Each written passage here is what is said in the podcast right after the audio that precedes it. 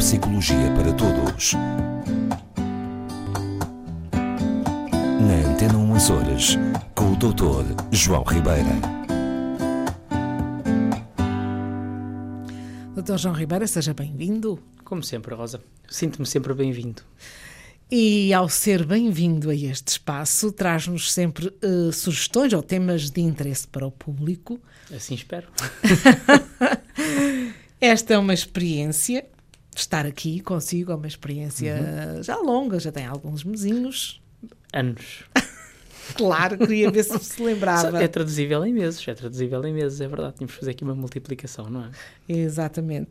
São momentos com alguma emoção, são experiências interessantes. Eu hum. nunca me vi aqui a fazer assim um, um trabalho como este. Igualmente que apareceu por acaso na, uhum. na minha vida, não é? Na minha vida radiofónica. Igualmente, da minha, outra vez, igualmente. As experiências na vida uh, às vezes são muito, são muito emotivas. Hum, e intensas, não é? E, e intensas. E, e, cada pessoa lida à sua, à sua maneira com essas mesmas experiências. Mas há alguma, quer dizer, há alguma uh, capacidade de cada pessoa, consoante a experiência de vida tem, poder lidar com experiências intensas de uma forma mais natural do que outras pessoas? Bom, é evidente, ou seja... Ou estou a ser confusa? Não, não, não. A, a, a pergunta é, é interessante. Um, vamos ver. A experiência de que falávamos são experiências positivas, não é? E intensas, mas positivas.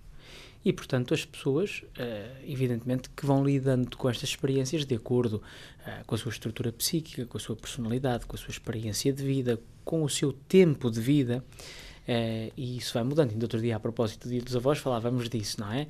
Que estas coisas, o tempo, tem um papel importante. Mas se quisermos aqui, se calhar, puxar aqui um bocadinho por outro tema, já que fala de experiências. Intensas, Olha, sabe de que é que me estou a lembrar? Diga. Que nunca seria capaz de fazer jumping. Ah, bungee jumping. Exato. Uh, saltar com aquela corda nos pés de elástico. Sim. Cá está, muito interessante. E porquê é que não fazia? Deus me livre. eu, eu, tive uma, uma pequena experiência num carrossel uhum. para crianças, mas que ondulava. Uhum eu estava, eu passei tão mal que eu queria sair do carrossel. Terrorizado. Portanto, fico, fico a pensar como é que alguém gosta uh, da, da montanha russa. Ah, uh, isso, isso, é uma belíssima conversa. Isso ou de um é, filme de terror. Isso é uma belíssima. Exatamente, muito bem. Isso é uma belíssima conversa. Saltar de paraquedas, fazer bungee jump, uh, ver um filme de terror, ver certos filmes de terror. São, e outras experiências classificadas como intensas são fenómenos, são, são repito-me, são experiências que cada vez uh, vão tendo mais adeptos, não é? E, e, a pergunta é interessante, porque depois há, há, duas partes. Por exemplo, eu, pessoalmente, gosto de certas experiências intensas, por exemplo, não me importo de saltar de sítios altos, até gosto, e gosto dessa daquela adrenalina, já vamos falar de que é que isso realmente Então já é. o fez? Sim, de, de, infelizmente paraquedas nunca pude saltar. Conto fazê-lo um dia destes, mas ainda não pude. Mas, enfim, outras experiências uh, eh, um, eh, fisiologicamente intensas, sim. Mas, por exemplo, não gosto de filmes de terror. Não é algo que me satisfaça como experiência. Mas aqui... Também faz parte da sua equipa. Muito bem. mas cá está, cá está. A, a questão reside na intensidade da experiência, não no tipo de experiência nem em qual experiência. Há pessoas que se calhar têm experiências intensas a ouvir determinado tipo de músicas ou a ver determinado tipo de relatos na televisão ou então a fazer uh, rafting em, em rápidos uh, em que a morte está ao virar de cada curva. E, e a pergunta é, é e disse-lhe que era um belo tema de conversa e acho mesmo que é. Porquê é que as pessoas gostam? Porquê é que certas pessoas gostam? Não é toda a gente. Porquê é que certas pessoas gostam deste tipo de experiências, vamos lhe chamar intensas ou extremas em alguns casos? Porquê é que certas pessoas, por exemplo, como um, um alpinista famoso uh, e outros, mas um que eu, que eu recordo particularmente, um, e que, que faz o que se chama escalada livre a solo, isto é, escala montanhas sem apoio, sem nenhum tipo de cordas, nada disso, apenas com as suas mãos e com os seus pés. portanto sujeito a morrer em qualquer momento.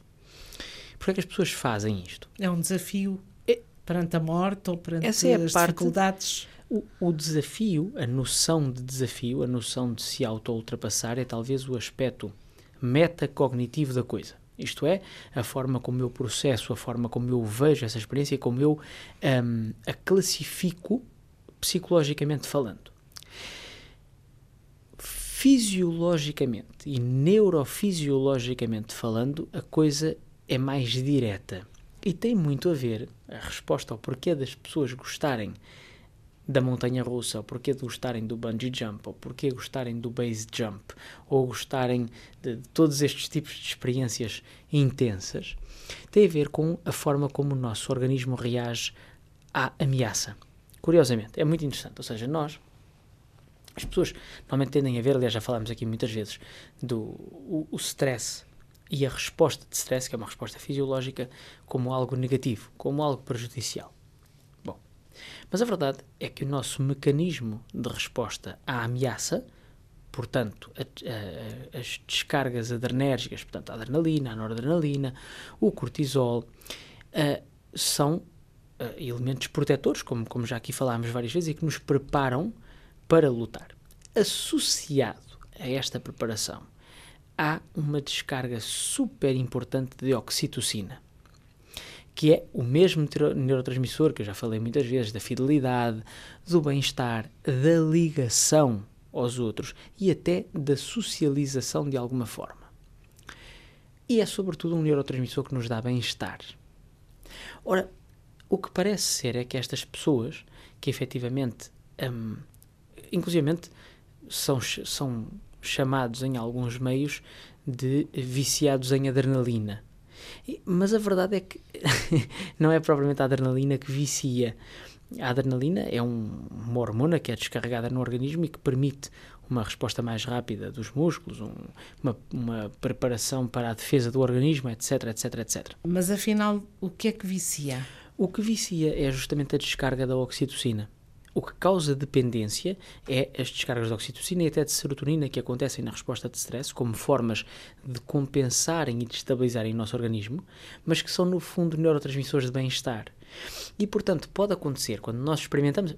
A Rosa diz: Eu não tolero montanhas russas. Ok, porque teve uma experiência negativa com um carrossel e, portanto, não se voltou a aproximar.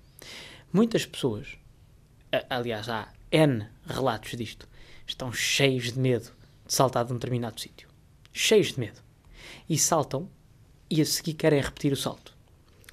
A minha é- filha, há uma semana atrás, nós vivemos felizmente numa terra com ótimos acessos ao mar e sítios para saltar para dentro d'água. Minha filha viu o irmão mais velho saltar para dentro d'água.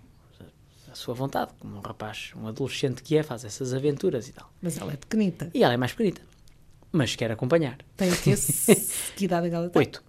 E então, com as suas devidas adaptações, também queria dar um salto para a água outro dia, num sítio aqui da nossa ilha, Ah, e que tinha uma alturazinha para a água, enfim, para ela, considerável, suficiente para que ela tenha demorado minutos longos a fazer a sua preparação mental Para, para, para, para se atirar. De vontade dela, ninguém a estava a obrigar, era a vontade dela cumprir aquele objetivo. ok? Aquilo era um objetivo, não tem a ver, neste caso, com a resposta da experiência intensa, ela não estaria ainda à procura da tal experiência intensa, estava apenas a querer cumprir, a querer fazer algo, porque o irmão mais velho também faz. E então, dizia eu, ela fez a sua preparação, não é? E ao fim de, de um bocado de tempo, lá conseguiu fazer o seu salto. Desbloqueou e fez o seu salto. A primeira coisa que ela disse quando tirou a cabeça de fora da água foi: Eu quero saltar outra vez. foi a primeira coisa que ela disse: Eu quero ir outra vez. E isto não tem a ver com repetir o ultrapassar do seu medo. Tem a ver com repetir a descarga de neurotransmissores de bem-estar que lhe deu saltar, cair dentro d'água e vir à superfície outra vez. Portanto, repare que o exemplo da minha filha é como muitas outras pessoas que nós vemos eh, nestas experiências. Eh, Estou cheio de medo, cheio de medo, cheio de medo. A montanha russa, ai meu Deus, vai-me dar uma coisa, o que é que vai acontecer? Será que vou desmaiar? Será que não vou? Têm a experiência e, por às vezes aterradora que seja, muitas pessoas acabam o percurso e dizem vamos outra vez. E isso explica-se como? Exatamente por aquilo que eu lhe estava a dizer. A forma como o nosso organismo se ativa é, na essência, prazerosa para nós. é super curioso. Ou seja, por isso é que eu já muitas vezes falei da visão que temos sobre o stress e sobre a ansiedade. É tendencialmente algo negativo. Nós vemos como algo negativo. Mas, em boa verdade, o que essa resposta à ameaça está a fazer é pôr-me bem, é preparar-me para responder a uma ameaça e, portanto, põe-me no melhor possível. Portanto, e mais importante que isso é a tal descarga de oxitocina, que é um neurotransmissor ligado justamente ao bem-estar, à socialização, ao estar aberto aos outros e ao sentir-me bem no geral.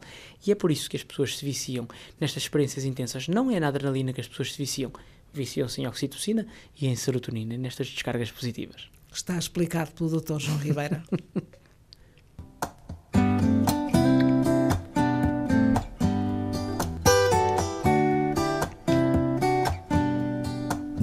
Neuropsicologia para Todos.